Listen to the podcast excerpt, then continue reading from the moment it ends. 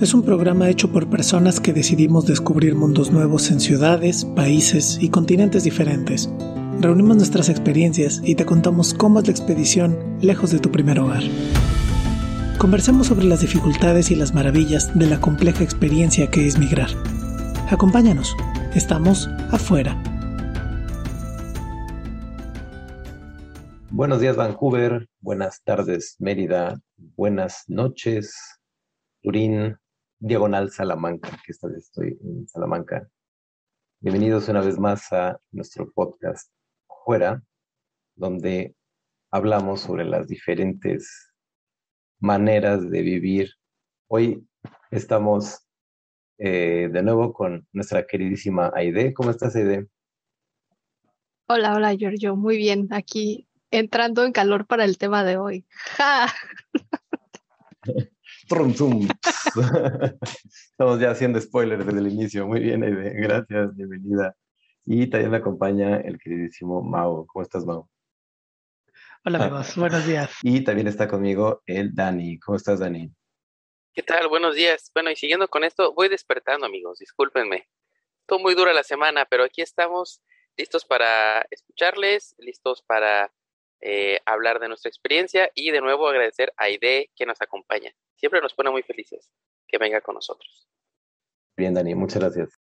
Eh, pues yo soy yo eh, y hoy vamos a conversar sobre un aspecto, a mí me parece que es un aspecto que tiene que ver con el choque cultural, que es una cosa que hemos hablado en algún episodio anterior, pero que es una cosa que si no se habla directamente del choque cultural, creo que se habla todavía menos de este choque que vamos a hablar el día de hoy y tiene que ver con el choque climático. Me, me, gustó pensarlo o llamarlo.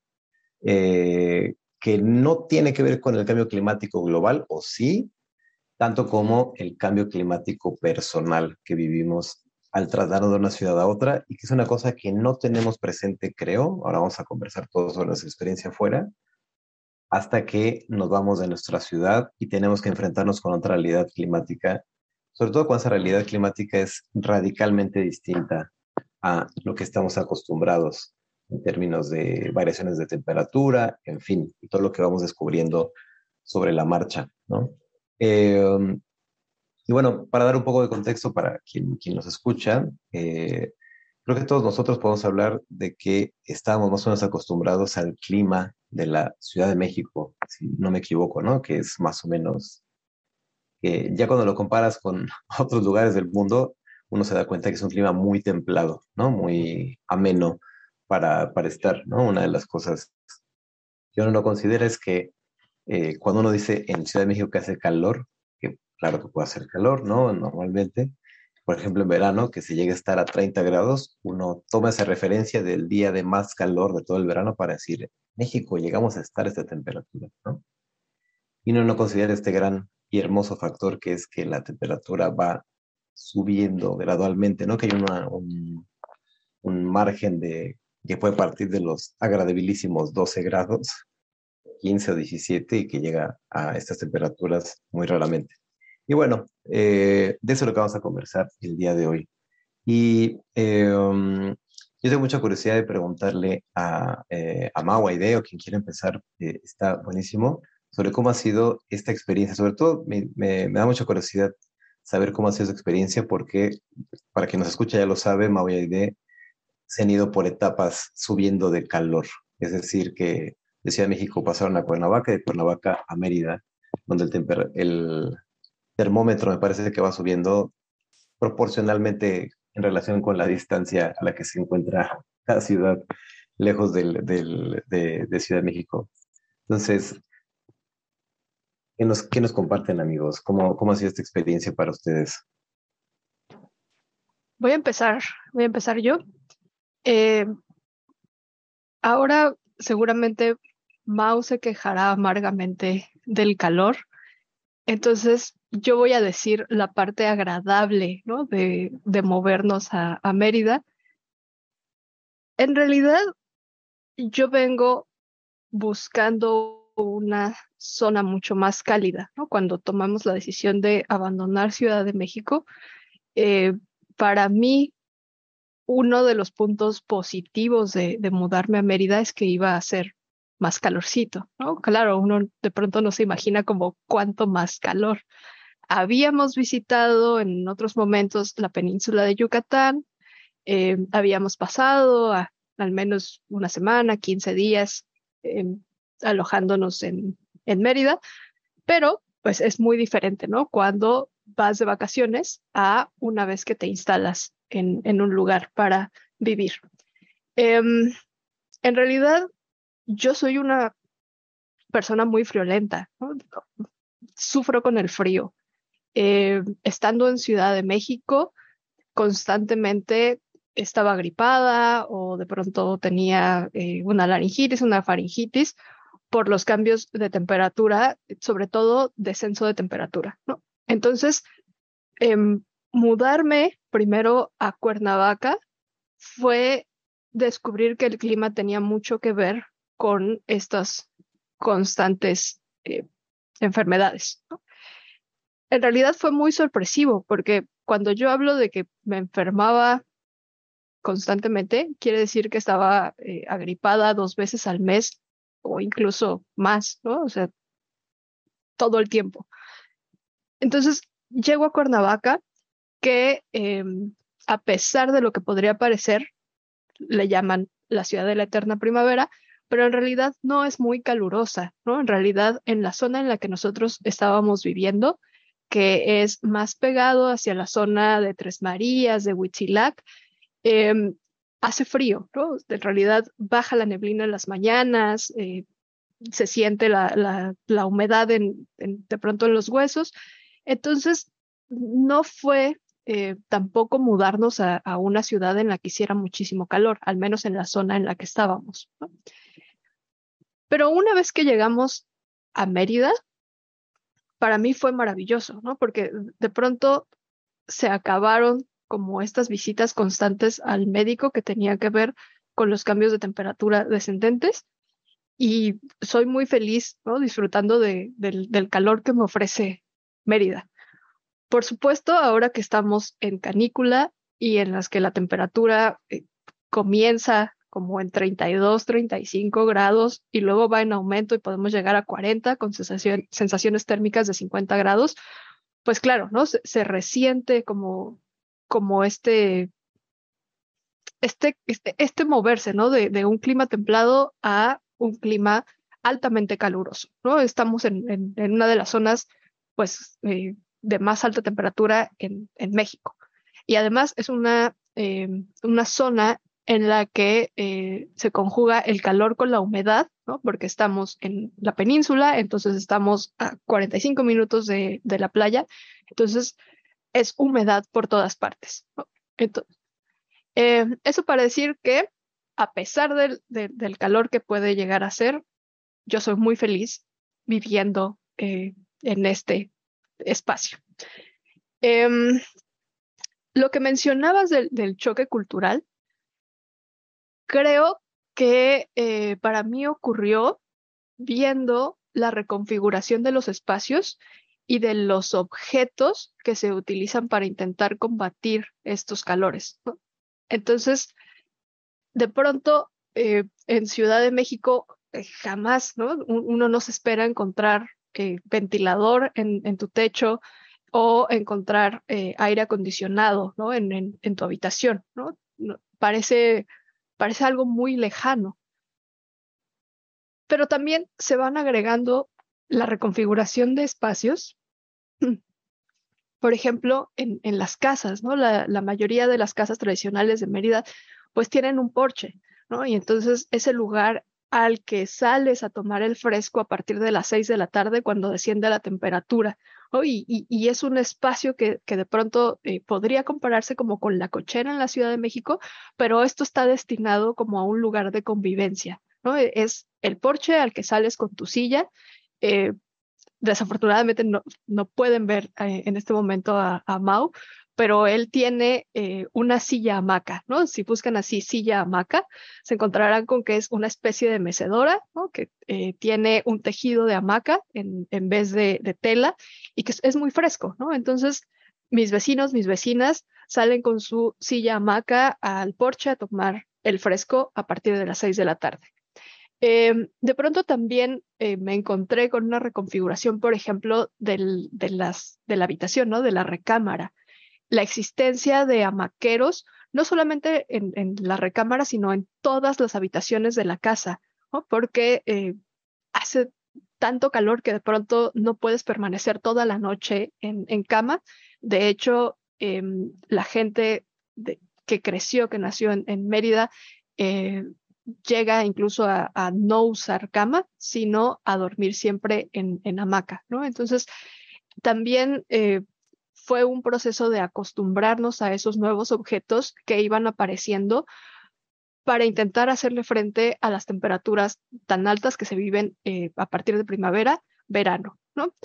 Em, también nos sorprendió, eh, por ejemplo, como todo esto que, nos decían que buscáramos de ventilación cruzada, de que la casa estuviera abierta, de que hubiera como siempre una puerta enfrentada a una ventana para poder eh, bajar la, temperatura en algunas horas del día había recomendaciones de que a partir de las 10 de la mañana cerraras tus puertas y ventanas para que el calor no entrara, ¿no? incluso eh, se suele poner eh, pues eh, cortinas un poco más gruesas o persianas para evitar que los rayos del sol calienten el interior de, las casas, ¿no? Y a partir de las 5 o 6 de la tarde, otra vez la casa queda abierta de nuevo, siempre como intentando este, esta ventilación cruzada de de que esté completamente eh, abierta, ¿no? Tu, casa desde la puerta de, la entrada hasta eh, los jardines, ¿no? Porque también una cosa que, nos sorprendió de, llegar a Mérida es eh, los espacios amplios, ¿no? De, las casas, pensando también en espacios exteriores, ¿no? los jardines, el patio de enfrente. Entonces, hay toda como, hay esta reconfiguración del espacio para asegurarte de que tu casa sea lo más templada posible. De que no se sienta tantísimo el, calor. Y em, ahora le paso la palabra a, alguien más. Y creo que eh, sería interesante eh, también, ¿no? Que, nos contaran cómo funciona eso en lugares eh, como a los que migró Dani, en donde hace muchísimo más frío, que también no estamos acostumbrados a las heladas, ¿no? es, algo que escapa por completo de nuestra imaginación. Gracias, Silvia. Muchas gracias.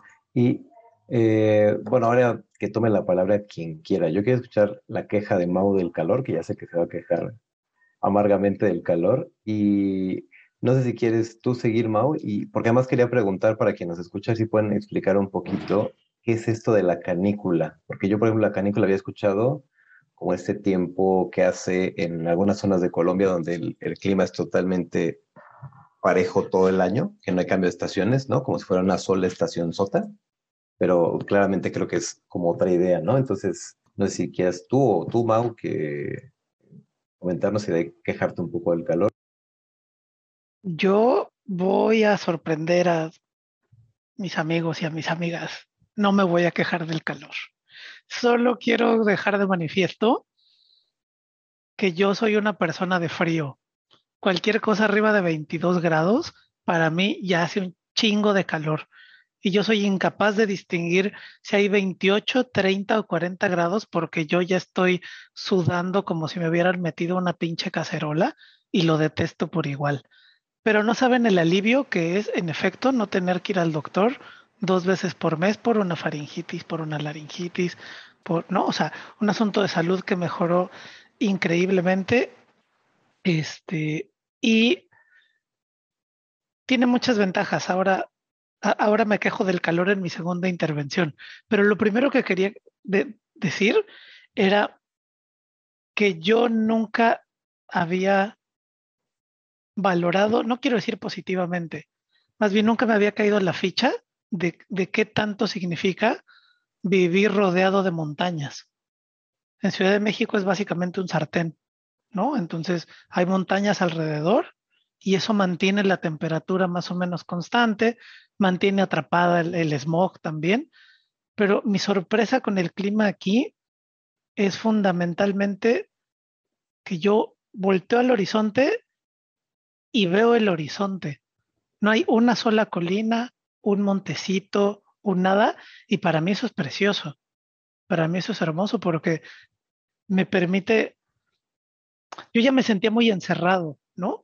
En Ciudad de México, por donde vivía, por los edificios, porque en todas partes hay edificios. Y luego cuando te libras de los edificios están los cerros, ¿no? Y si no está el tráfico y si no están los puentes. Entonces yo ya me sentía un poco encerrado y venir a un sitio donde no hay un, una sola colina a kilómetros, para mí es padrísimo. Ahora, no está rodeado por, por ninguna montaña, tiene unas implicaciones bien tremendas. Por ejemplo, cuando viene un huracán, o sea, quien no ha vivido un huracán no, no se puede imaginar lo que significa un huracán.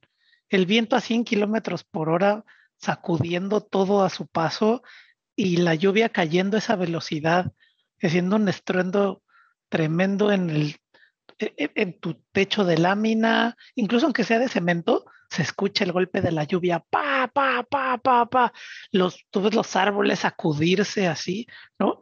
Entonces, por ejemplo, para mí mi gran sorpresa ha sido el no vivir rodeado de montañas, porque también cuando no es un evento tan extremo como un huracán, yo ahorita veo soleado, ¿no? Pero al rato, en 10 minutos, pasa una nube, deja una tormenta tremenda, pero lo hace 25 minutos y luego se va. Se va totalmente despejada porque la fuerza del viento eh, que, la va empujando y al no chocar con nada, pues permite como, como ese libre tránsito. Y eso para mí en mi vida cotidiana ha sido un cambio, un cambio radical, radical de la experiencia. No, no quiero decir que haya afectado mi, mi estilo de vida. Bueno, sí, un poco. En Mérida yo creo, yo creo que es justo decir que no se puede vivir seco, nunca, jamás en la vida. O hay lluvia o, andas descalzo porque hace calor y te, echas agua en los pies para limpiártelos, o el sudor te, mata y te tienes que cambiar tres veces de playera. O sea, a veces bañándote estás sudando del calor que hace, ¿no? Estás bañando y al mismo tiempo estás sudando, porque, porque es un calor tremendísimo. Entonces, vivir acá es aprender, saber que no vas a volver a vivir seco nunca, nunca más en la vida, ¿no? Este, por cualquiera de estos fenómenos. Y te explico lo que me preguntabas hace ratito, dos cosas. Uno, mi evento menos favorito del año, que es la canícula. Lo que pasa es que acá, cuando llega el verano, empieza también la temporada de lluvias. Y entonces, con, con, el aire caliente que viene del Atlántico, ese aire caliente con la humedad que capta en todo el océano, pues carga una cantidad de lluvia bien majadera. Por eso se forman los ciclones tropicales, ¿no? Y de ahí los huracanes y las tormentas y tal. Bueno, entonces el periodo de mayor temperatura, que es el verano, coincide con un periodo de muchísima lluvia. ¿no? Bueno, no es que coincida, es que se provocan uno al otro. ¿sí? Pero, pero, la canícula es cuando hay un momento en que entra algo de aire seco al Golfo de México, entra aire seco al Golfo de México. Y eso no permite que haya lluvia durante unos días, 15, 20 días. Y entonces sentimos el rigor del calor del verano sin una sola gota de lluvia. Entonces las temperaturas es cuando se van a los 40 grados con sensaciones térmicas de 50. ¿sí? Porque, claro, para, para efectos de un golpe de calor lo que importa es la sensación térmica, ¿no? Porque eso es lo que está afectando tu cuerpo directamente. Entonces, técnicamente estamos a 50 grados, ¿no? 50 grados, nuestro cuerpo está a 50 grados. Pasan dos semanas, el aire seco se, se va del Golfo y entonces es cuando regresa con más fuerza todo, todo ese, ese aire tropical, ¿no? todo ese aire tropical. Y pues sí, los periodos de más tormentas tropicales son agosto, septiembre y octubre, hasta que se acaba el, el periodo de lluvia. Ese es mi momento menos favorito del año. Yo, yo no sabía, a mí nunca me había disgustado la lluvia, pero es que nunca había visto llover como llueve acá. ¿no? O sea, una cosa es que llueva como, como en Ciudad de México y otra cosa es que veas aquí de veras cómo se cae el cielo. Y cuando hay ciclones tropicales, una vez nos tocó estar dos semanas seguidas sin que parara de llover un segundo. Un segundo, dos semanas continuas de lluvia, continuas. Y entonces se hinchan las paredes, se humedecen, se hacen las goteras, pero se hacen cuatro goteras al mismo tiempo, ¿no? Y nosotros afortunadamente no estuvimos en la zona que se inundó, pero hubo gente en la que se le inundó la casa hasta 80 centímetros pero durante, o sea, pero duró inundada un mes. No es que se les inundara y luego se bajara al día siguiente. O sea, con dos semanas de lluvia, hubo tanta lluvia que duró inundado un mes. Entonces, para mí, fíjate, al rato me quejo del calor porque tiene, tiene unas cosas bien tremendas, pero el impacto mayor para mí, al, al calor me pude adaptar, como dice Aide, con todas las cosas que hemos ido implementando, pude tener un proceso, un proceso de adaptación con el ventilador, con la silla maca, este, hace rato conversábamos, ¿no? Eh, cuando en el, vas al supermercado, aquí se acostumbra a ir al mall, a la plaza, así al, donde, no sé cómo llamarle, al, mall, eh, no, no al supermercado, no solo al Walmart, ¿no? Sino a donde están todos los puestos, porque ahí está el aire acondicionado. Y entonces te escapas de tu casa cuatro horas para ir a disfrutar del aire acondicionado de allá. Todo eso pasa, pero te acondicionas al, calor, pero no hay manera en que te acondiciones a la lluvia, no hay manera en que te acondiciones al viento, no hay manera en que te acondiciones a, o sea, e, eso que le llaman la fuerza de la naturaleza, yo nunca la había sentido como acá. Al ratito les cuento de mi momento favorito de, de vivir acá, que es la heladez, y es cuando por fin logramos bajar a menos de 25 grados aunque sea dos, dos semanas del año. Qué, qué, loco esto del agua que decías, eh, e, Estas intensidades, ¿no? De estas diferencias de clima que no solamente son como los niveles a los que llegas, sino como qué tan tupido se puede poner, ¿no? Qué tanto puede durar, que son esas cosas que cuando estamos en un lugar más o menos templado no tienes ni idea de lo que significa, ¿no? Ahorita que decías la cosa de la sensación térmica, me acuerdo que cuando estuve en Ciudad de México jamás presté atención a qué era eso. Decía, hace calor, hace frío. ni el índice V, por ejemplo. Acá tienes que estar viendo el índice V diario, porque si no, te tú estás claro, claro. Y eso es bien, bien interesante, ¿no? Y ahora vamos a pasar, eh, creo, no sé ahora Dani qué nos va a contar, porque yo se iba a contar algunas cosas sobre el frío, pero creo que vamos a pasar para el otro extremo. Dani, ¿cómo te ha ido en el departamento clima? Fíjate que bien, eh, siempre escuchándolos me, me, disparan como recuerdos y cosas que quiero comentar. Pero en general, eh, Vancouver es conocida como la ciudad con mejor clima de todo Canadá, lo cual trae ventajas y desventajas. La ventaja es que evidentemente no tenemos que vivir tres meses bajo, bajo la nieve, literal bajo la nieve, porque en otras ciudades de Canadá eh, hay otra ciudad paralela en la que se mueven debajo del nivel del piso y tienen centros comerciales, casas y todo, porque el frío es tan canijo y la cantidad de nieve es tanta que resulta literalmente imposible regresar a tu casa después de cuatro o cinco horas. Obviamente se levantan, quitan con su palita la nieve y cuando vuelven ya está otra vez y entonces es un, es un relajo, ¿no? Eso, por ejemplo, en, en, en la parte de Quebec. Montreal, etcétera. Entonces, la gente que no le gusta este tipo de clima en Canadá, que es mucha, se viene para este lado, para la costa del Pacífico. Y nosotros estamos también muy cerquita de Estados Unidos. Entonces, el clima se parece bastante a este del estado de Washington, eh, eh, Seattle, Portland, más o menos, ¿no? No sé si ustedes tienen alguna referencia visual donde hay bosques, este, donde ya no hace el calor californiano, pero en términos generales es más o menos templado, ¿no? Más templado como lo entendemos nosotros. No existe un frío extremo, excepto tres o cuatro días al año, que es cuando cae nieve, y aparentemente ya está regresando o se está convirtiendo en una, en una tradición vancouverita tener una semana de calor intensísimo, que sube casi a los 40 grados, lo cual eh, no acontecía en, en, Canadá, en Vancouver en específico, y así quién sabe cuándo. Eh, yo estoy cumpliendo un año de llegar a Vancouver y justo esta semana donde yo llegué eh, fue cuando se dio esta semana de, de calor intensísimo y al contrario de lo que pasa en Mérida, nadie estaba preparado para el calor. es una cosa tan rara o esa, esa, esa temperatura era tan extraña que literalmente se estaban asando dentro de sus casas, porque todo está preparado para el frío, ¿no? Y para cierta cantidad de frío, pero no hay un sistema de refrigeración, ¿no? Y tampoco en muchos lugares. Acá nos contaban que, número uno, en todas las tiendas de Vancouver, así desde el Walmart hasta la tienda de la esquina, se acabaron todos los ventiladores en dos días, que fue una locura, yo no lo vi, me platicaron, y que muchos hoteles se llenaron de gente de mismo de Vancouver que quería escapar del calor por unos días. Como ahí tienen aire acondicionado, entonces dicen que fue una cosa rarísima de lo que pasó, aunque otra vez este año está, está ocurriendo de nuevo.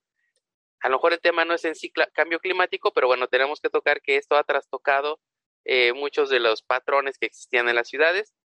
Y Vancouver tiene una característica muy peculiar y que tiene una combinación que para mí me encanta, que es playa y montaña, casi literal al lado.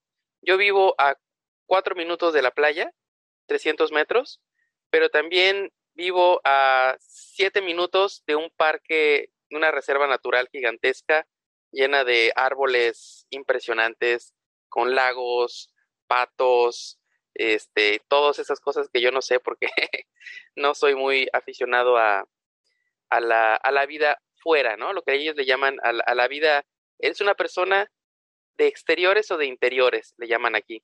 Entonces, esto está muy marcado en Vancouver.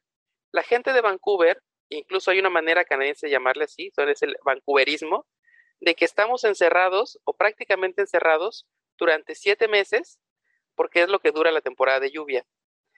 Siete meses lloviendo día y noche, con mayor o menor intensidad, y por eso me sentía un poco eh, identificado con lo que decía Ma. Bueno, tener tres semanas de lluvia constante es una cosa.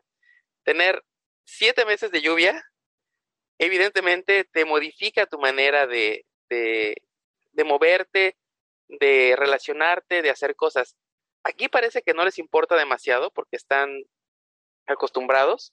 Aquí lo primero que les enseñan a los niños es en cuanto salen ponerse su traje contra la lluvia, botas. Aquí todo el mundo tiene todo eso, ¿no? Bueno, excepto yo, porque todavía soy, soy novato en enfrentarme a estas, estas temporadas de lluvia, pero la gente lo tiene súper asimilado, que de, del otoño a primavera, lluvia todos los días, todo el día, 24 horas, con algunas horitas que escampa un poco, pero en cuanto llega el verano, que es la temporada en la que estamos ahora, toda la gente está todo el tiempo afuera y es como si la ciudad explotara.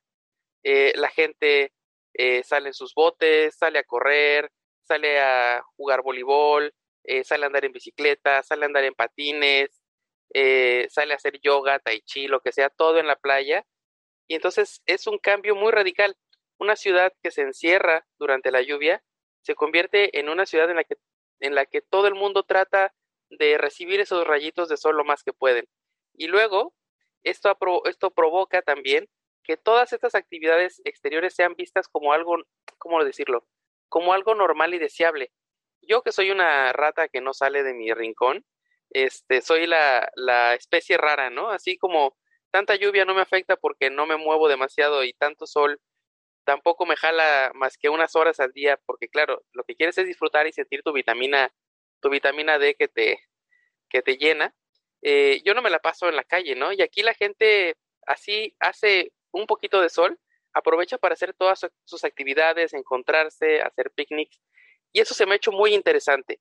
Eso, eso me ha hecho pensar o me ha hecho darme cuenta en realidad que sí soy una rata de escritorio, porque todas las actividades grandes, los conciertos, el teatro, eh, festivales, todo pasa en verano y pasa en estos días y te das cuenta que la ciudad cambia su ritmo y su dinámica. Si durante la temporada de otoño-invierno el día dura muy poquitas horas, acuérdense que conforme nos acercamos a los polos, eso se vuelve mucho más dramático. Aquí eh, para las 4 de la mañana ya amaneció y está anocheciendo casi a las 10. Entonces, todo ese periodo, la gente trata de disfrutar ese sol. Al contrario del, del, del otoño o, de, o del invierno, ¿no? Que son las 3 de la tarde y ya está oscuro. Amanece hasta las 9 y a las 3 eh, ya te, bueno, yo que soy como una gallina tropical, ya me quiero ir a dormir, ¿no? Y toda la gente también, como que oye, pero es súper temprano, son las seis, y no importa, yo quiero mi frazada y, y, un chocolatito y estar con una concha en mi casa chopeándola, ¿no?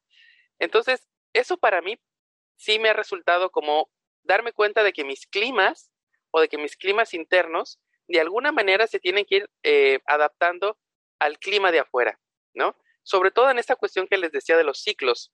No es que en sí mismo el, el calor o el frío sean intensos, sino que la gente que vive en Vancouver ha acostumbrado o ya tiene muy internalizado en su cuerpo eh, estos cambios de ciclo tan radicales. Y evidentemente eso desata otras cosas de las que hemos hablado, un poco superficialmente, pero de las que podemos eh, retomar más adelante, que tiene que ver con la sociabilidad y la salud mental. Eh, en los encierros, bueno, no son encierro, digamos, en el recogimiento lluvioso es cuando surgen más estos problemas y ahora que tenemos esto, este clima de, no sé, me atrevería a decir casi perfecto, en este momento estamos a 17 grados y vamos a subir hasta los 23, hay poca posibilidad de lluvia, pero hay algunas cosas que nos, que nos alivianan este, el calor.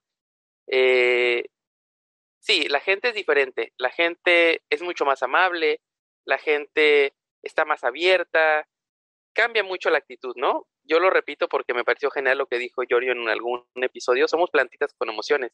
Y aquí en Vancouver te das cuenta inmediatamente.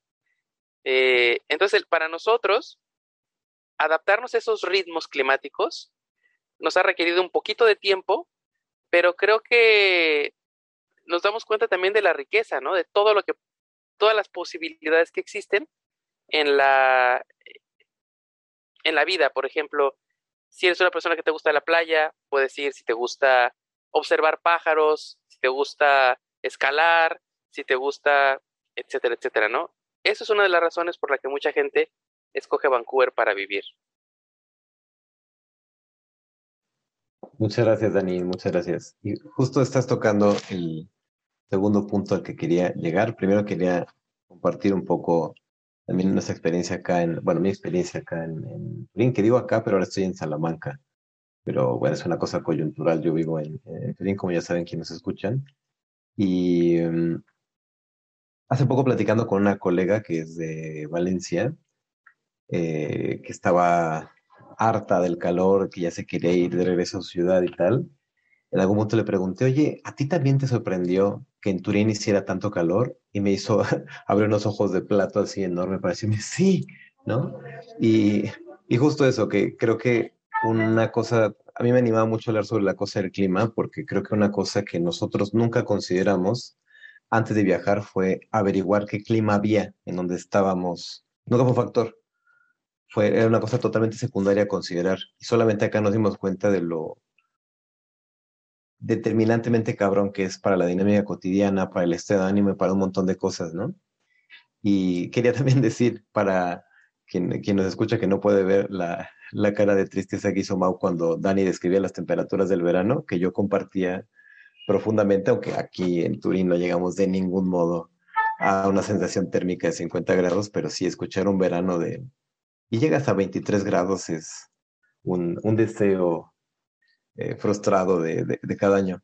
Y acá en, Turín eh, no llueve tanto, tan constantemente como en Vancouver, como comentaba Dani, y sobre todo el último año con el cambio climático literalmente ha llovido poquísimo, pero poquísimo, poquísimo, poquísimo. Em, y, y bueno, ha afectado también a la temperatura y tal, eh, pero normalmente en Turín llueve gran parte del año, excepto en verano, que es cuando podría venir bien, eh, y llueve muy poquito. es una lluvia súper enfadosa. A mí me, me, cae mal porque no es esta lluvia torrencial que te empapa, no es esta lluvia que cuando hace calor refresca, eh, ni esta lluvia que, que bueno, pues ya me quedo en casa. Es una lluvia que siempre es así, ¿no? Así chipi chipi, ¿no? Esta llovizna, pero que puede estar todo el día. La, la llovizna o está un rato en la mañana, un rato en la tarde, y eso lo que hace es que eh, Turín sea una ciudad sumamente nublada, sumamente gris, la mayor parte del año. Entonces, eh, un poco como lo que decía Dani de las lluvias, de la cantidad de tiempo que llueve, aquí es más o menos, en Turín es más o menos el tiempo que hace frío. Nosotros cuando llegamos a Turín, eh, llegamos en octubre, hace seis años, hace casi seis años justo, y, y llegamos y para nosotros ya era un invierno culero de Ciudad de México, ¿no?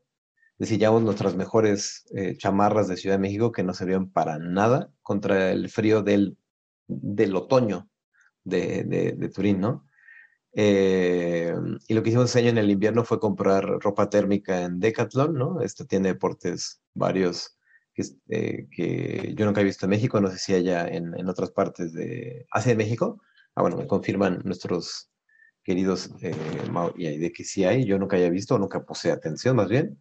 Em, y bueno, ahí nos compramos ropa como, dice Dani, que es como el Oxxo deportivo, exactamente. Eh, y, y, nos vestíamos como cebollas, básicamente. Y, el, y de otoño hasta mayo, o sea, ya bien entrar la primavera, teníamos que seguir saliendo con, con como cebollas con doble calcetín, con pantalón térmico, playera térmica, tres playeras, un suéter y la chamarra, porque seguía siendo un, frío de los mil demonios. Y bueno, para dar un poco contexto, eh, digamos que el, asunto con el frío en Turín es que la temperatura media en invierno, en la parte más cruda del invierno, eh, oscila entre 5 y 2 grados, ¿no? Y cuando digo entre 5 y 2 grados no es como la mínima, es la oscilación. ¿no? Es decir, el periodo más crudo no sube de 5 grados o no sube de 7 grados, ¿no? A menos 10 es la temperatura más baja que, nos ha tocado en, Turín. Y abajo de 0 grados, que baje un grado más, es una diferencia horrenda, ¿no? Es, eh, uno, no puede pensar qué tan más frío puede ser de 0 a menos 1 o a menos 2 hasta que estás viviendo en un lugar donde alcanzas estas temperaturas.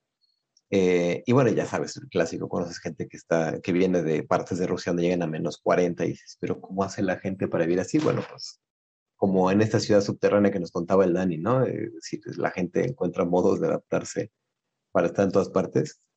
Y, y en realidad esto deja un margen. Y luego la parte del verano, que es corta afortunadamente, porque yo soy una persona de frío también como, como Mau, eh, es muy corta porque va más o menos desde junio, finales de mayo, que empieza ya a haber una temperatura. A ver, normalmente en la primavera ya es un frío más vivible. El frío del otoño y el frío de la primavera, ya que conoces el frío en serio, es un frío que te deja vivir, ¿no? Es, es un invierno crudo de Ciudad de México, pero, pero bien. Es decir, no es este frío que te corta la cara cuando sales a caminar, ¿no? Que no te deja hacer muchas cosas literalmente porque si no vas con guantes o tal, eh, simplemente no puedes hacer un trayecto más o menos normal. Y, y, luego el verano sube la temperatura hasta, hasta 40 grados. Entonces, eh, Turín es, un, es una ciudad de, climas muy extremosos, ¿no? Y el verano, que va de junio a agosto, en agosto el mes más caliente, las temperaturas más, más altas son de 40, 45 grados sensación térmica, ¿no? Una vez llegué a estar trabajando bajo el sol como mesero con una camisa y corbata a 40 grados, con una sensación térmica de no sé cuánto, porque no, no, tenía celular a la mano para verificar, pero, pero ha sido el peor verano de toda mi vida, ¿no? Este, nunca había experimentado una cosa eh, de, estar completamente empapado en sudor, ¿no? En, es el ridículo, porque parecía stripper yo con mi camisa blanca, ¿no? Me dijeron, tienes que ponerte otra camisa abajo, ¿no? Aquí, guiño, guiño, dice Dani. Eh, y yo, pues, es que yo decía, ¿cómo voy a poner una camisa abajo si ya me estoy muriendo con una sola, ¿no? Y era como, pues no puedo estar enseñando los pezones a la gente, ¿no? Cuando sudas, era como, ah, ok, ok, eso es un detalle importante, ¿no? Entonces, en Turín, digamos que eh, hay como cuatro semanas al año en las que tienes un clima decente. Dos, cuando, Dani, la propina dice, eh, dos, cuando, cuando acaba eh, el invierno, que tienes un clima súper decente, justo este entre los 12, 25 grados, 23, ¿no? Que puedes salir tranquilamente sin suéter y sin morir de calor.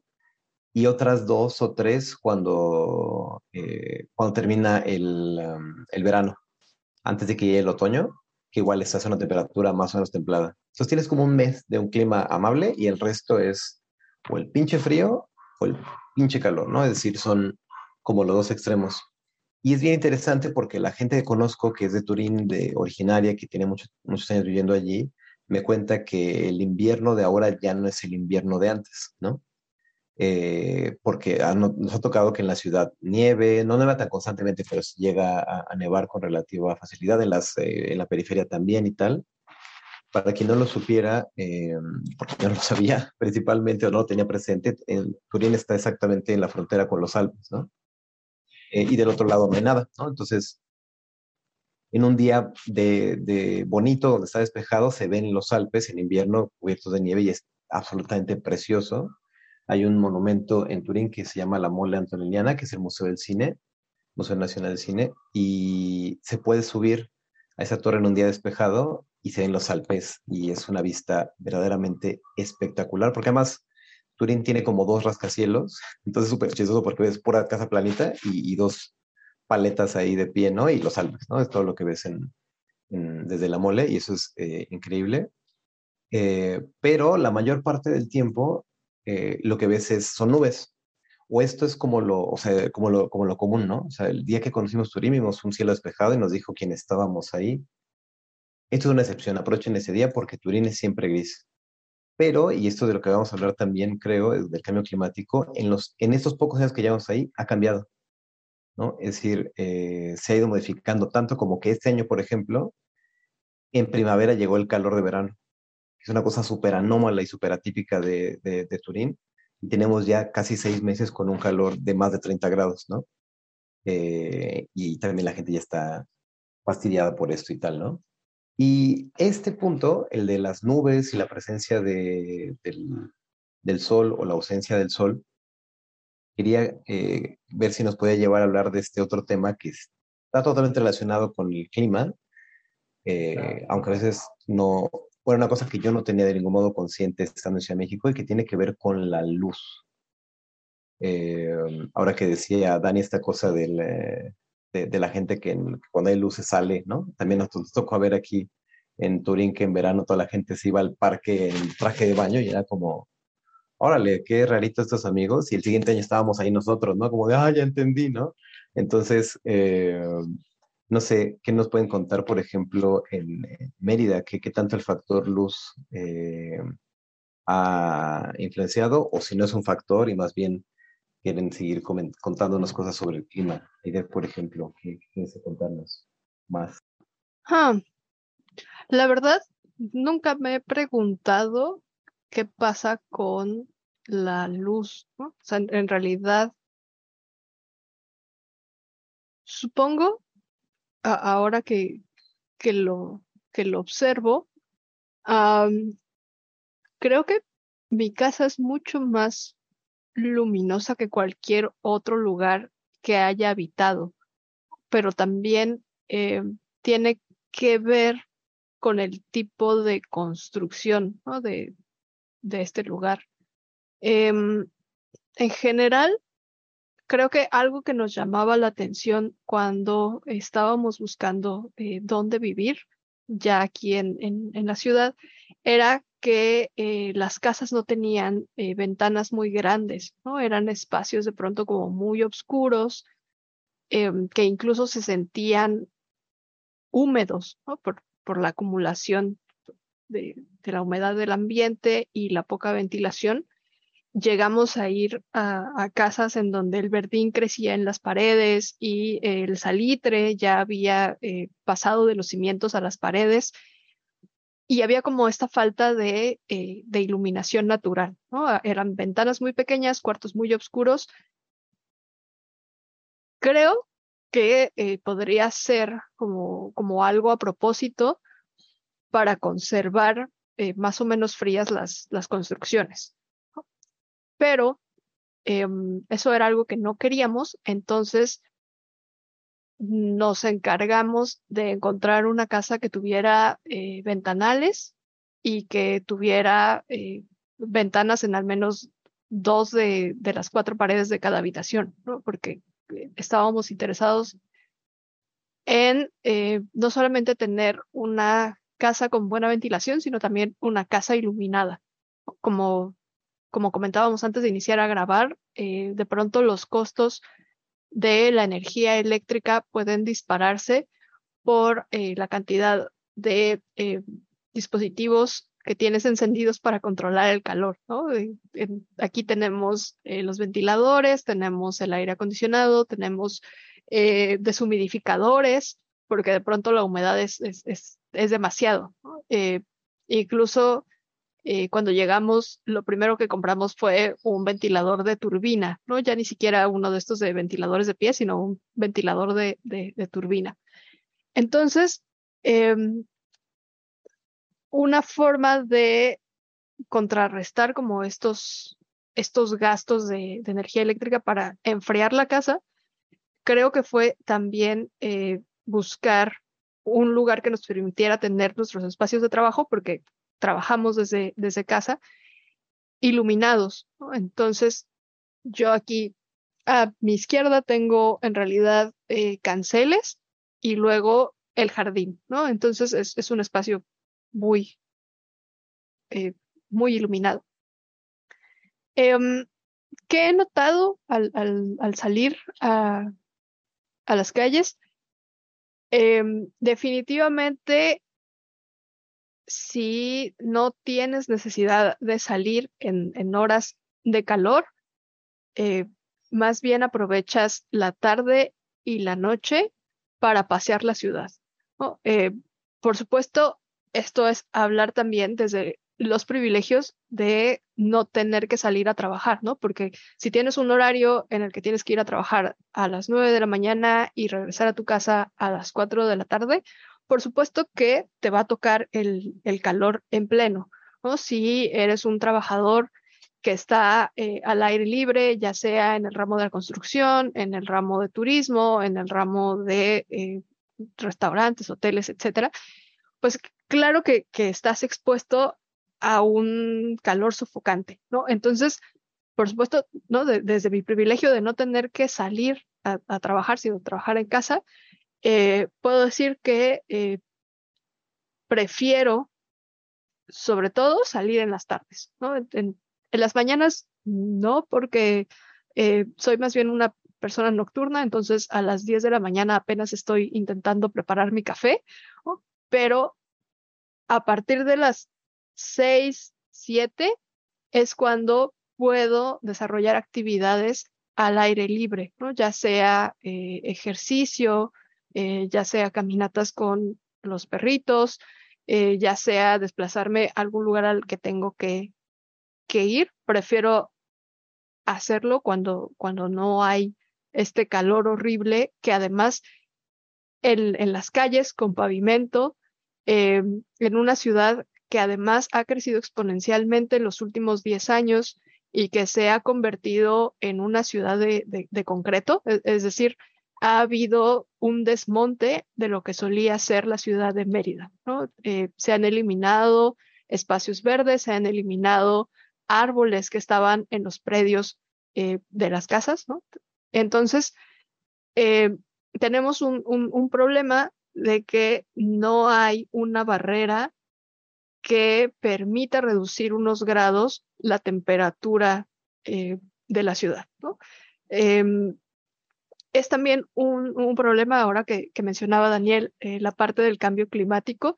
Eh, hay un grave problema de venta de lotes fuera de la ciudad, sobre todo en la parte norte de Mérida, yendo hacia el puerto de Progreso, que es una de las playas como más visitadas en, el estado, em, se ha intentado como vender eh, este, esta zona eh, con lotes de inversión, ¿no? Hay, son lotes eh, que no tienen servicios, que están alejados de la mancha urbana, pero que la apuesta es que en 10 o 15 años eh, la ciudad llegue hasta esos lugares.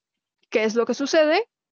Desmontan todas estas zonas, se quita la vegetación y entonces tenemos un serio problema de eliminar esa parte de mangle y de selva que eh, era una forma de refrescar la ciudad de Mérida. El aire que venía eh, directo desde la costa pasaba por toda esta parte de, árboles, de mangle, y, venía, eh, hacía un efecto de refrescar, de, reducir un poco los grados de, que se sentían en, la ciudad. Eh, desafortunadamente, pues estamos arrasando con, con, con esa reserva y entonces, em, si me preguntan, y creo que Mau eh, no me dejará mentir, también hemos notado un aumento de temperaturas en los cinco años que llevamos aquí. Eh, en los veranos cada vez son más calurosos. Eh, lo observamos también en nuestros registros de pagos de luz eléctrica. ¿no? O sea, cada vez también necesitamos tener más tiempo prendido los ventiladores o incluso el aire acondicionado eh, para intentar refrescarnos, ¿no? Siempre, o sea, ha ido en aumento en los últimos cinco años este consumo, eh, lo cual también es un problema, ¿no? Porque eh, gastas más luz, por lo tanto requieres más energía, por lo tanto contaminas más, por lo tanto elevas la temperatura de tu ciudad, ¿no? Entonces, e, e, es, un ciclo del cual es difícil salir. Em, también em, hemos notado como una duración cada vez menor de, ahora que hable eh, Mau, de que es la, la heladez, ¿no? De este periodo de, de temperatura baja en los meses de diciembre, enero, febrero. Y eh, creo que también algo que nos, nos ha eh, afectado ha sido ver la fuerza con que las lluvias también, ¿no? De, han, han pues, sí, han, aparecido eh, en los meses tempranos del verano y que se han intensificado en, con, con, ciclones, con tormentas, con, con, huracanes. En 2020 tuvimos un año terrible de, de, huracanes y, y, creo que está todo relacionado ¿no? con, con, esta afectación que estamos haciendo de, eh, de los climas a partir de, de las emisiones ¿no? de, CO2. Em, eso para, para conversar ahorita y, vemos qué, qué, otro tema sale. Gracias, Aide. Y sin duda, justo al inicio por eso decía, ¿no? Que si no nos iba a llevar a hablar del modo inevitable del cambio climático, ¿no? Yo creo que es una cosa que está ahí. Y tú, mi, querido Mau, que tienes que, que agregar de la experiencia de Aide, la heladez, y a mí, bueno, preguntaba por la cosa de la luz, por lo que decías tú, de esta cosa de la ausencia de los cerros y de los edificios grandes y tal, y pensaba que seguro también había relación con la luz. Pero bueno, cuéntanos más. Yo, amigos, amigas, quiero decirles que yo me niego a hablar del cambio climático porque me estresa un chingo y no duermo. Es como ver una película de terror para mí, porque ya pasamos el punto de extinción, nos vamos a morir todos, disfruten sus últimos días. Es lo único que tengo que decir sobre el cambio climático. Sobre la heladez, fíjate, es un fenómeno bien bonito si eres una persona sana. Si tienes un problema de, de reumatismo o de artritis o algo así, es un problema bien gacho, porque la heladez es un fenómeno que lo hemos hablado en otras ocasiones. De pronto cuando no eres de una región y escuchas conceptos nuevos, los empatas con lo tuyo y dices, ay, pero es innecesario. ¿Para qué necesitas otro concepto de esto ya existente, no? Y entonces la gente dice, es frío. No, no, no, no. La heladez no es frío. La heladez es un fenómeno interesantísimo en el que ocurre que bajan las temperaturas porque es invierno, llega, llega el invierno, eh, bajan las temperaturas a 25, 28, 22 grados cuando hace un frío así terrible y cuando es cuando ya le llaman que es la heladez, es cuando baja de 20 de 20 a 15, de 15 a 10, de 10 a 5, de 5 a 0, hay diferentes grados de la DES. Pero la cosa es que la humedad nunca se va.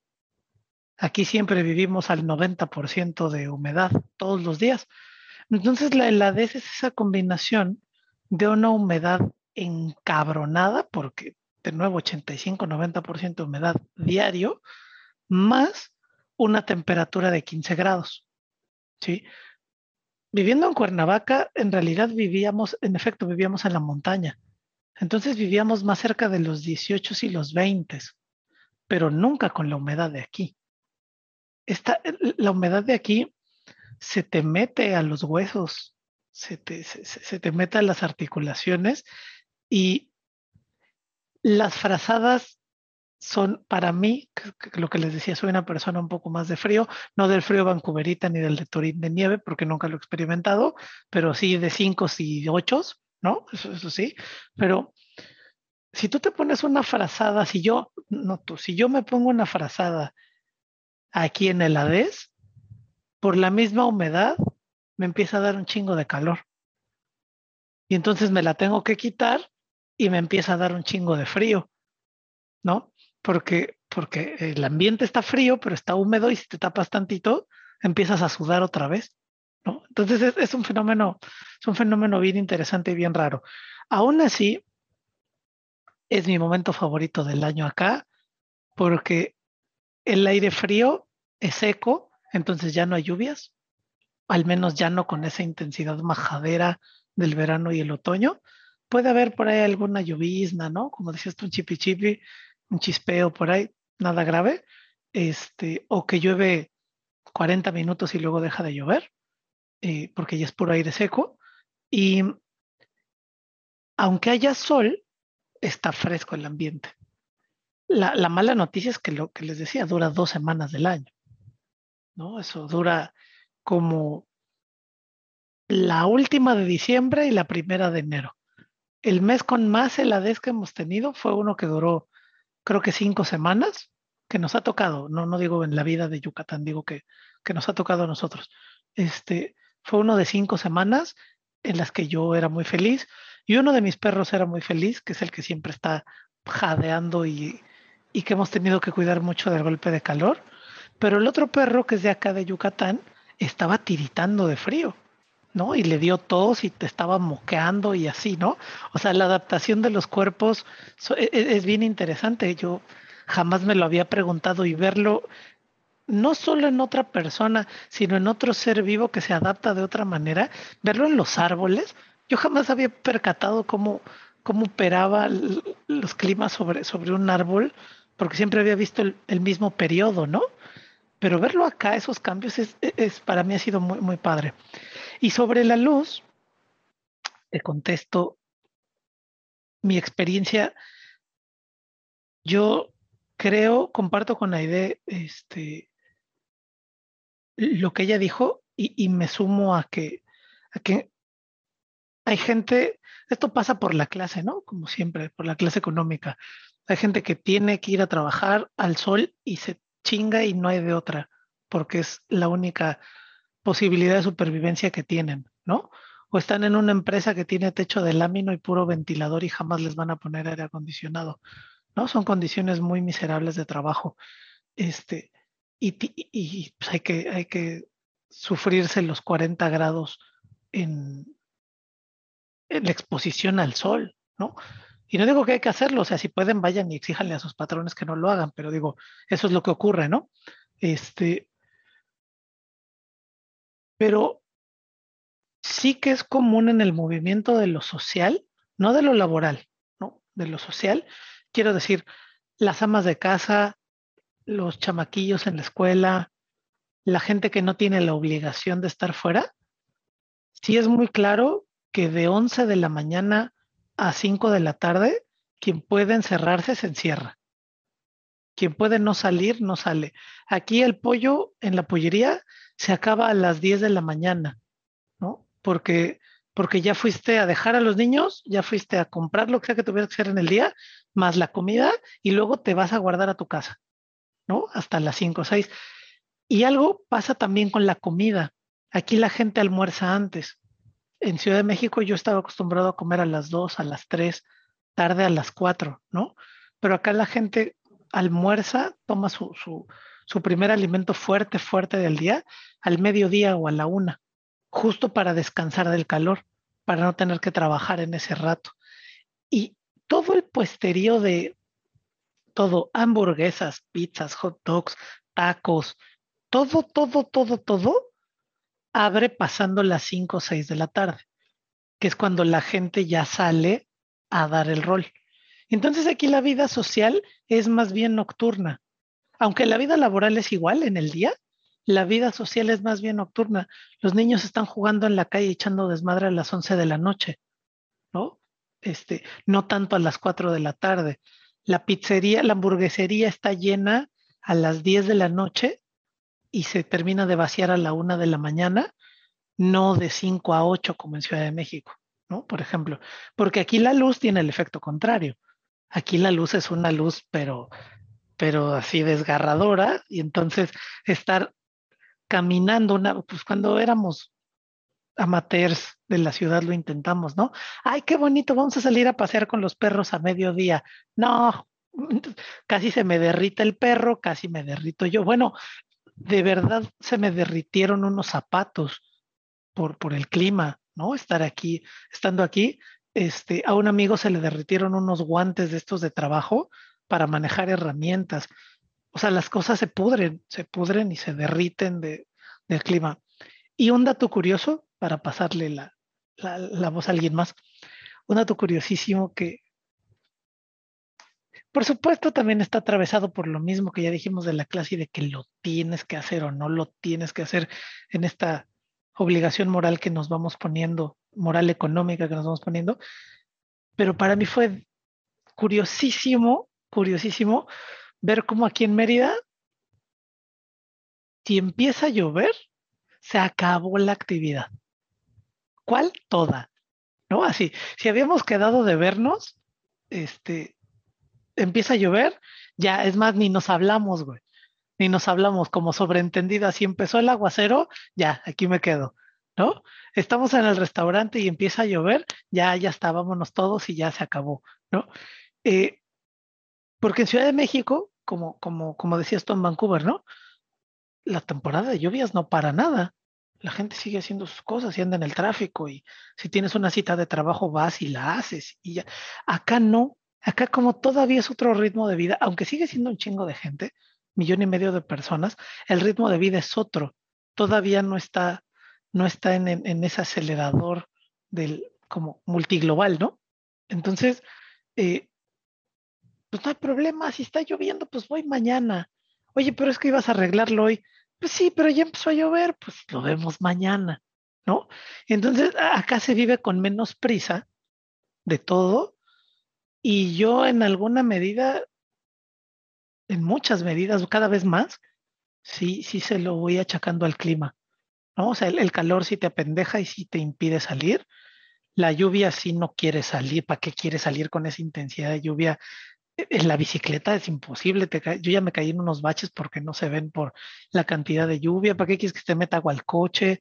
¿Para qué quieres? No, entonces como que sí le cambia el ritmo y la velocidad a la, vida cotidiana.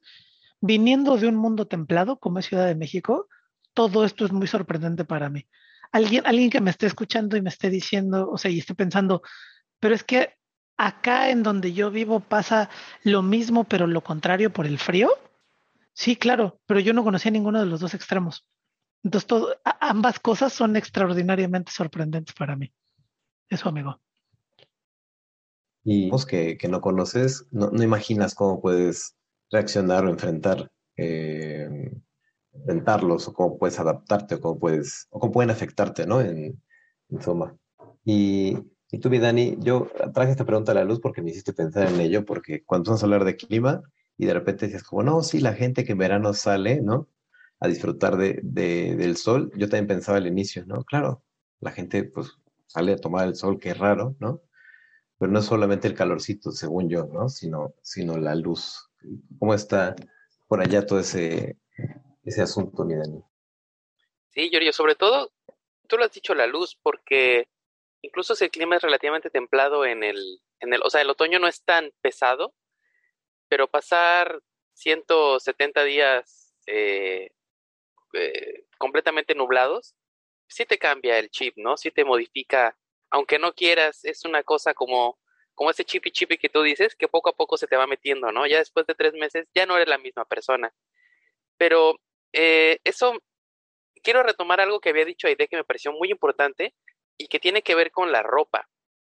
Eh, entre esas pequeñas cosas que se tienen que adaptar o nos tenemos que adaptar a ellas, es el tipo de ropa que nos ponemos todos los días y cómo nos preparamos para salir y comenzar nuestro día, digamos, fuera, ¿no?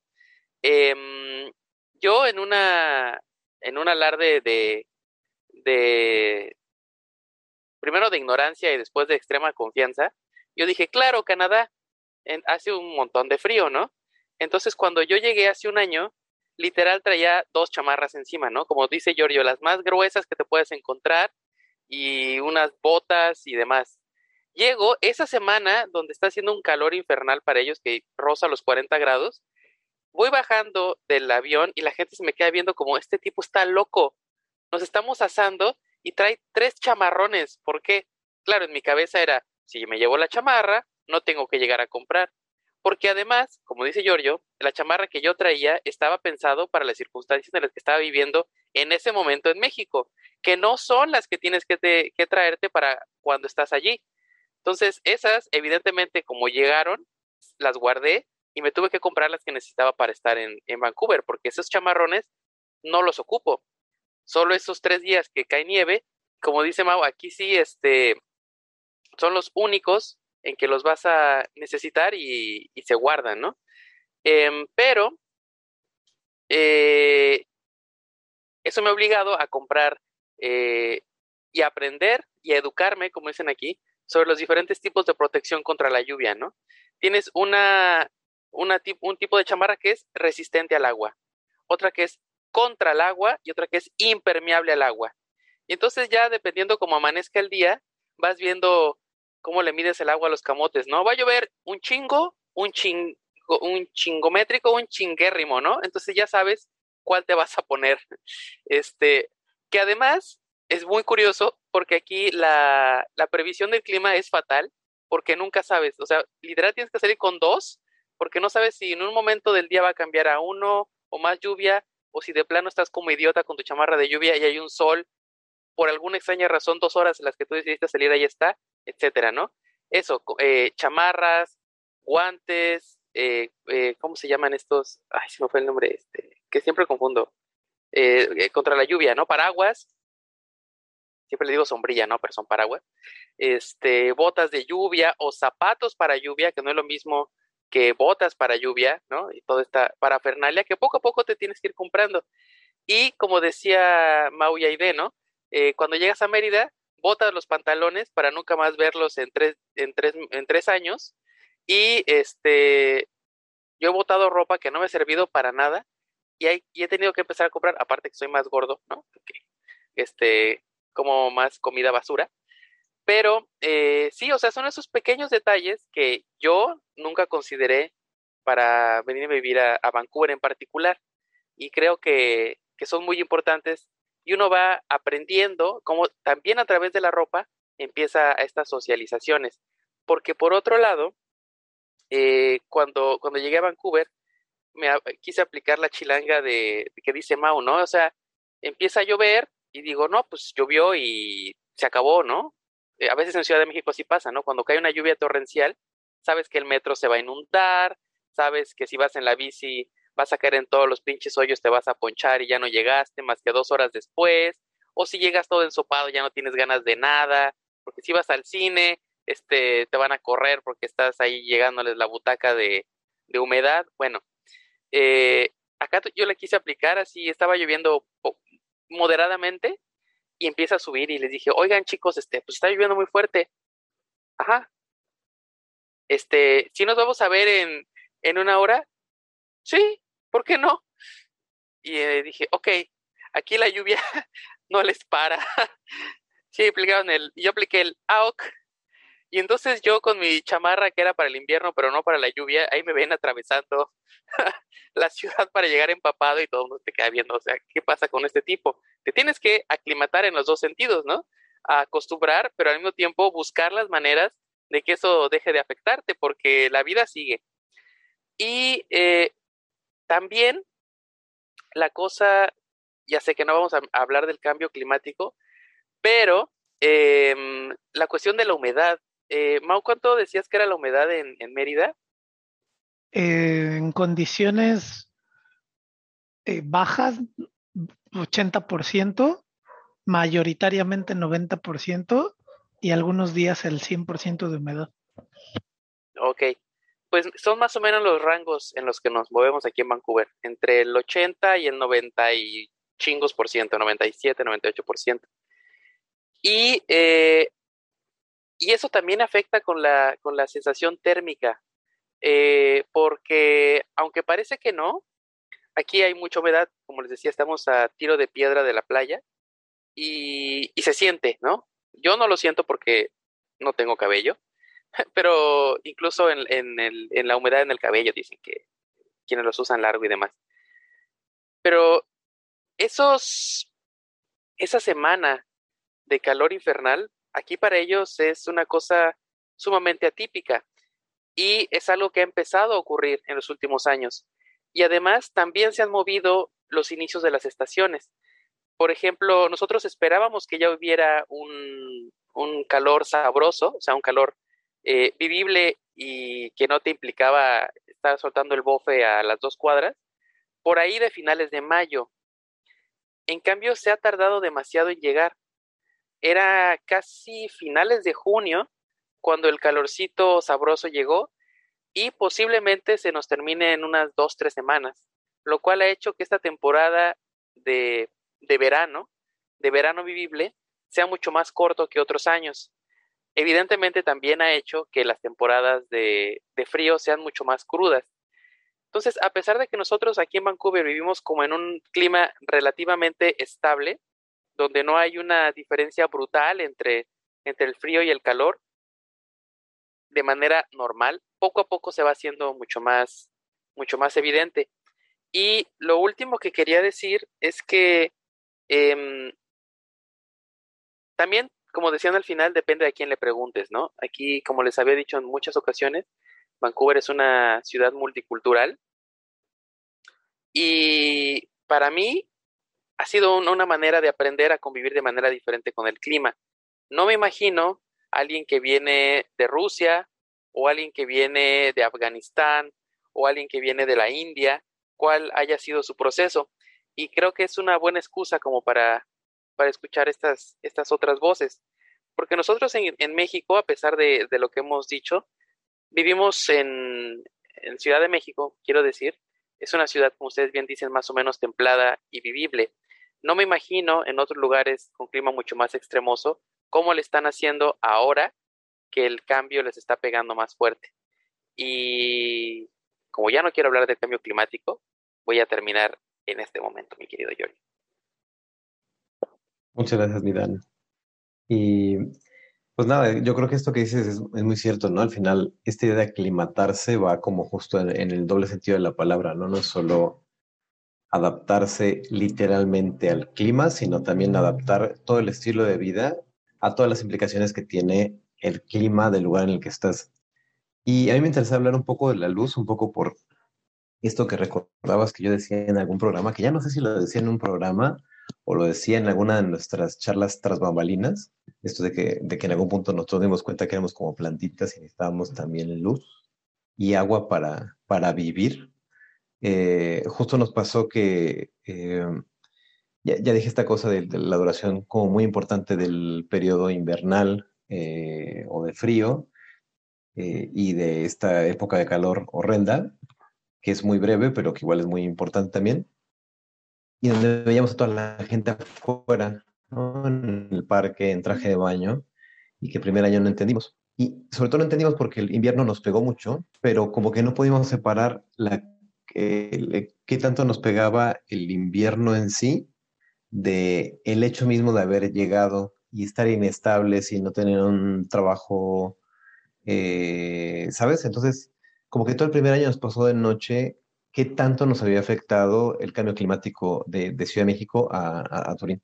Y el segundo año, cuando llegó el invierno, en tanto que no teníamos el registro de lo que nos había afectado, no tanto el frío como la ausencia de luz, Julieta tenía un registro muy, muy importante de esto porque ella en ese tiempo no podía trabajar porque tardó mucho tiempo en poder sacar el permiso para trabajar aquí en Italia eh, y yo estaba trabajando tiempo completo. Eh, y Y entonces yo pues estaba todo el tiempo fuera y Julia estaba todo el tiempo casa y me contó alguna vez que ella algún tiempo contó los días, porque le pareció demasiado en algún momento, y a contar seis semanas seguidas, seis semanas completas, un día tras sí y el otro también, en los que no vio un solo día el sol. Que amanecer era solo cambiar de la oscuridad de la noche al gris del día, pasar de este gris muy oscuro a un gris más claro, volver al gris oscuro y volver a anochecer, porque además en invierno, en el periodo más bajo de luz, amanece a las 8 o 9 de la mañana y oscurece a las 4 de la tarde. Y esa ventana que tienes de luz entrecomillada es una luz que no es luz porque está cubierta de nubes, ¿no?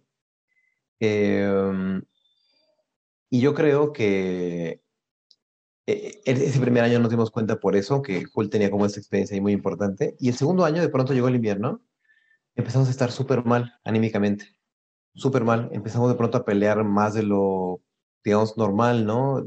Nos sentíamos muy mal el uno con el otro, con la vida, con... Y una cosa verdaderamente inédita. Y en algún punto estábamos muy desesperados, no sabíamos qué estaba pasando. No, no, no entendíamos qué estaba pasando, si era una crisis de nuestra relación o, o de la vida o, de qué.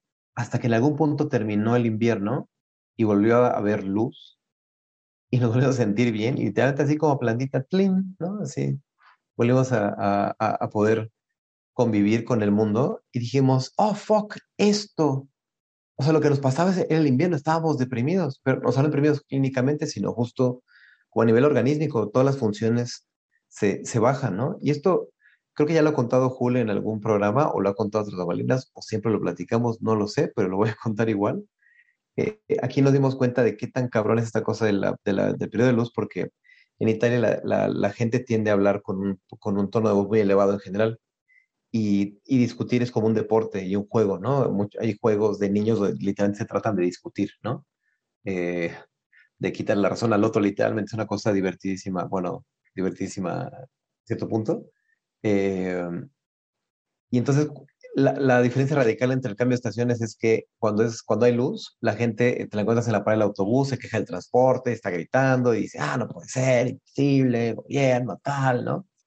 Llega el, el invierno y es la misma situación, no pasa el transporte, otra vez se fallado no sé qué, tal, y toda la gente está con la cabeza agacha esperando el autobús, ¿no?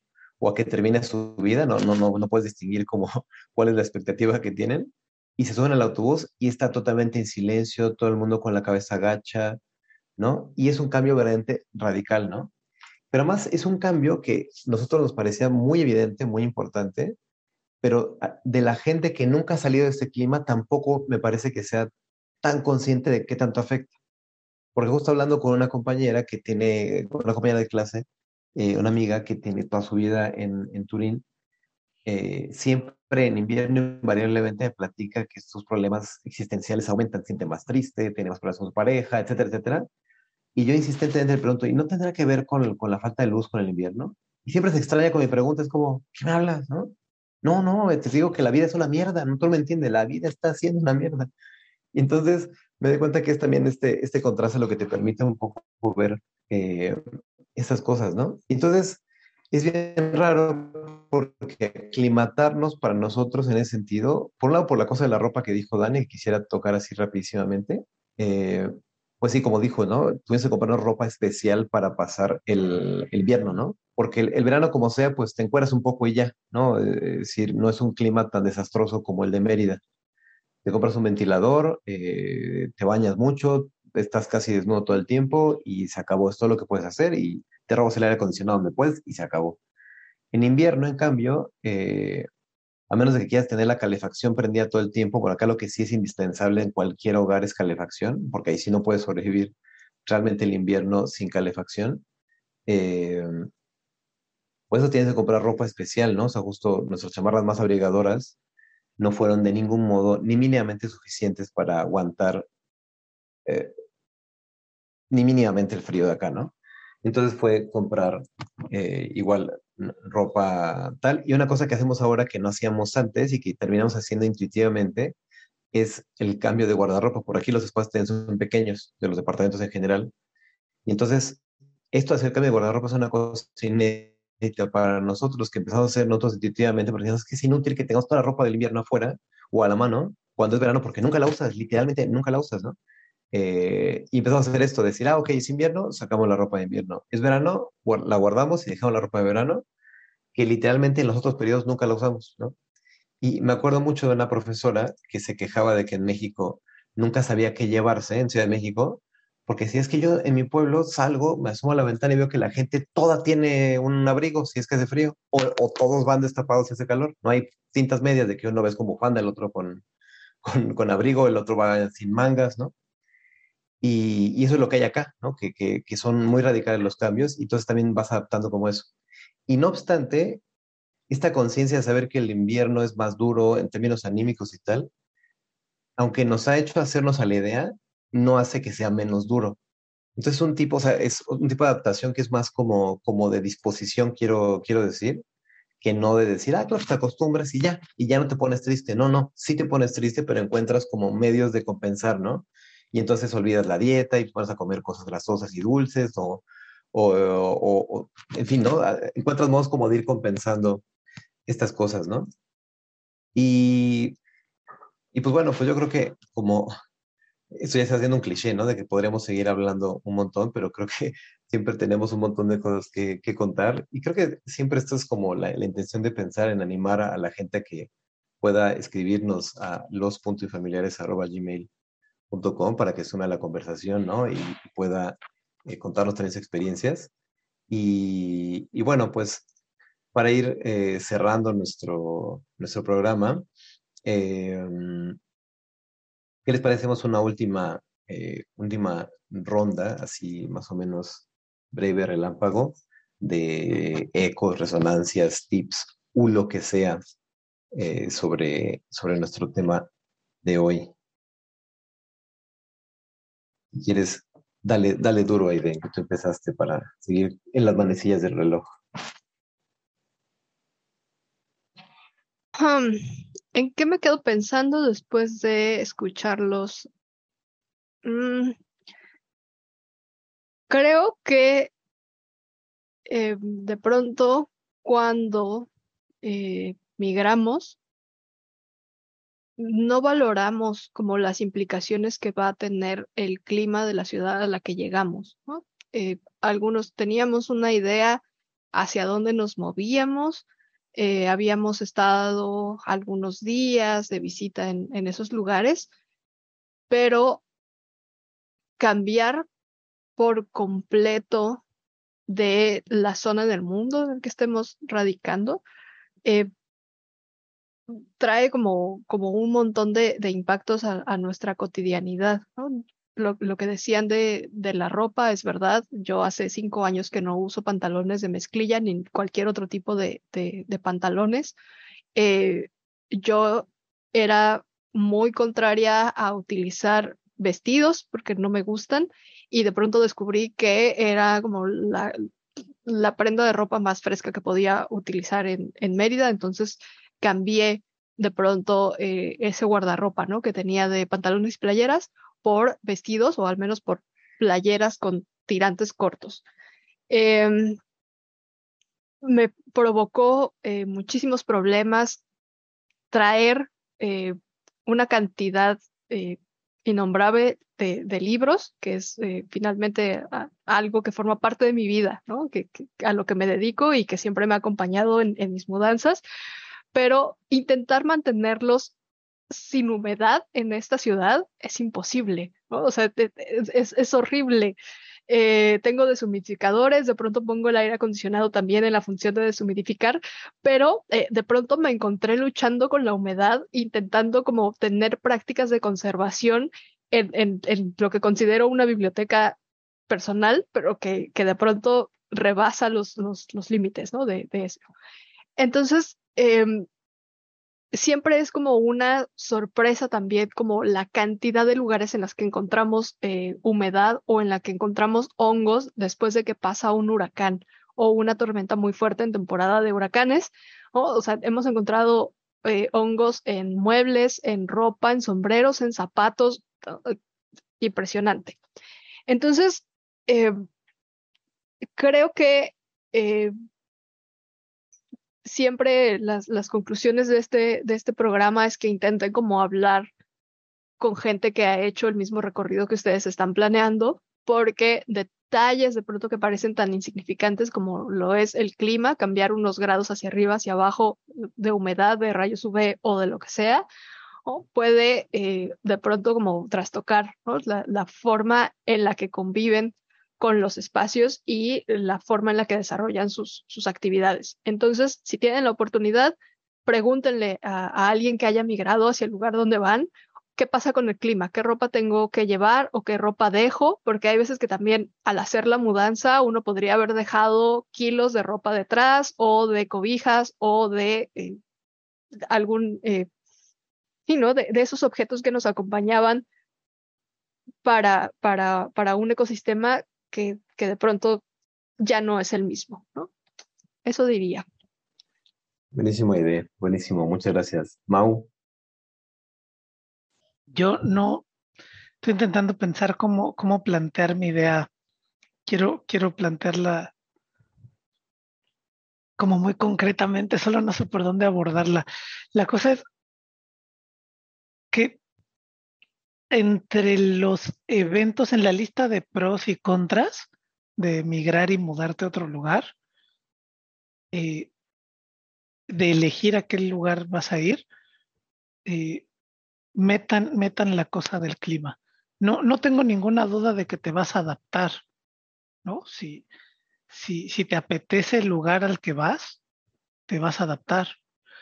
Pero pero en la lista de la valoración tiene que estar el clima en, algún punto, porque es muy común acá en Mérida, por ejemplo, que empieza mayo y todo el mundo se empieza a burlar, ¿no? Así de, ah, ya se van a empezar a regresar los chilangos, ¿no?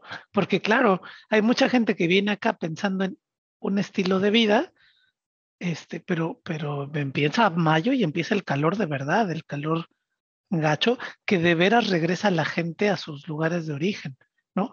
No solo por el calor, sino por la humedad. Y entonces de pronto tú estás intentando construir una estrategia de vida, de supervivencia, de proyecto, si es que puedes tenerlo, y te topas de, frente con un sopapo enorme de que no habías calculado una cosa que va a ser importantísima en la regularidad de tu existencia. Entonces, si decides que es el lugar que te gusta y que tiene un montón de beneficios, pero tú odias el frío y estás en un lugar que nieva, este, valóralo, ¿no? O, me pasó a mí, yo odio el calor, yo no soporto el calor, me salen ronchas, pero eh, entre las cosas positivas y negativas lo, logré, lo logré adaptar y lo logré superar. Entonces, entonces eso, pónganse, pónganse, pónganlo ahí en el cuadro. Yo nada más quiero cerrar eh, resumiendo un poco lo que decía y recogiendo lo de, lo de Mao, y es el viejo adagio de a la tierra a la que fueres, a lo que vieres. En cuanto al clima, eso aplíquenlo al 100%, no sé si en las demás cuestiones, pero por lo menos ahí sí. Eh, si los locales te dicen que la heladez no es lo mismo que el frío, háganle caso.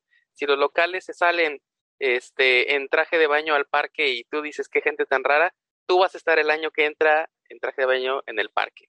Entonces, un poco bajar los, los prejuicios y abrir los oídos y, y el entendimiento eh, para lo que haga la gente de ahí, porque su proceso adaptativo te lleva algunos días o años o siglos de ventaja. Y eso sería todo.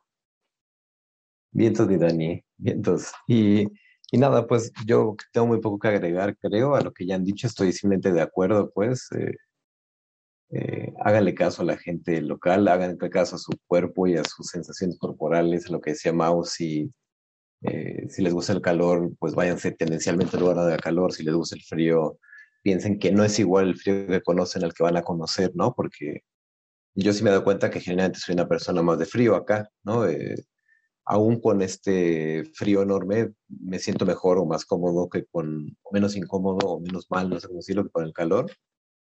Pero el factor que no he considerado la luz, por ejemplo, ¿no? Eh, y si me pongo muy mal, ¿no? Y sí es un factor a considerar en, la, que se llama calidad de vida, ¿no? Entonces, eh, cuando buscamos cambiarnos de lugar y un lugar mejor, es una cosa que creo que no se pone en la ecuación, como bien decía el Mau. Y nada, para cerrar, yo quiero recordar esto que, que decía alguna amiga, a la época que, que se refería justo a el privilegio que tenemos en ciertos lugares de, de, Latinoamérica con el clima, en relación con el clima, que ella suponía que eso hacía que tuviéramos siempre muy buen humor, ¿no? Y, pues eso, pues que, ¿no? En, México pasan un montón de cosas horrendas, ¿no? En, en, todas partes, unas más, otras menos, pero lo cierto es que, que, la gente puede ser muy cálida, muy amable, muy hospitalaria, y creo que sí tiene que ver como con el clima, ¿no?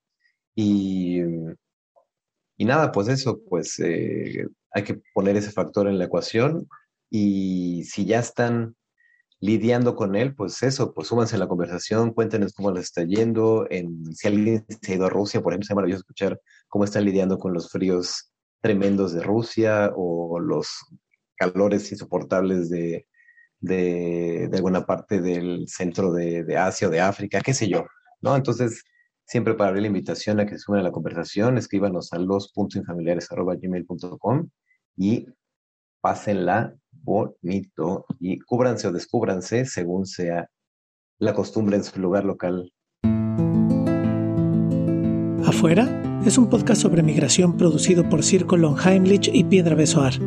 Si te quieres unir a la conversación, escríbenos a los.infamiliares.gmail.com. Bye Vancouver. Adiós Mérida. Chao Turín.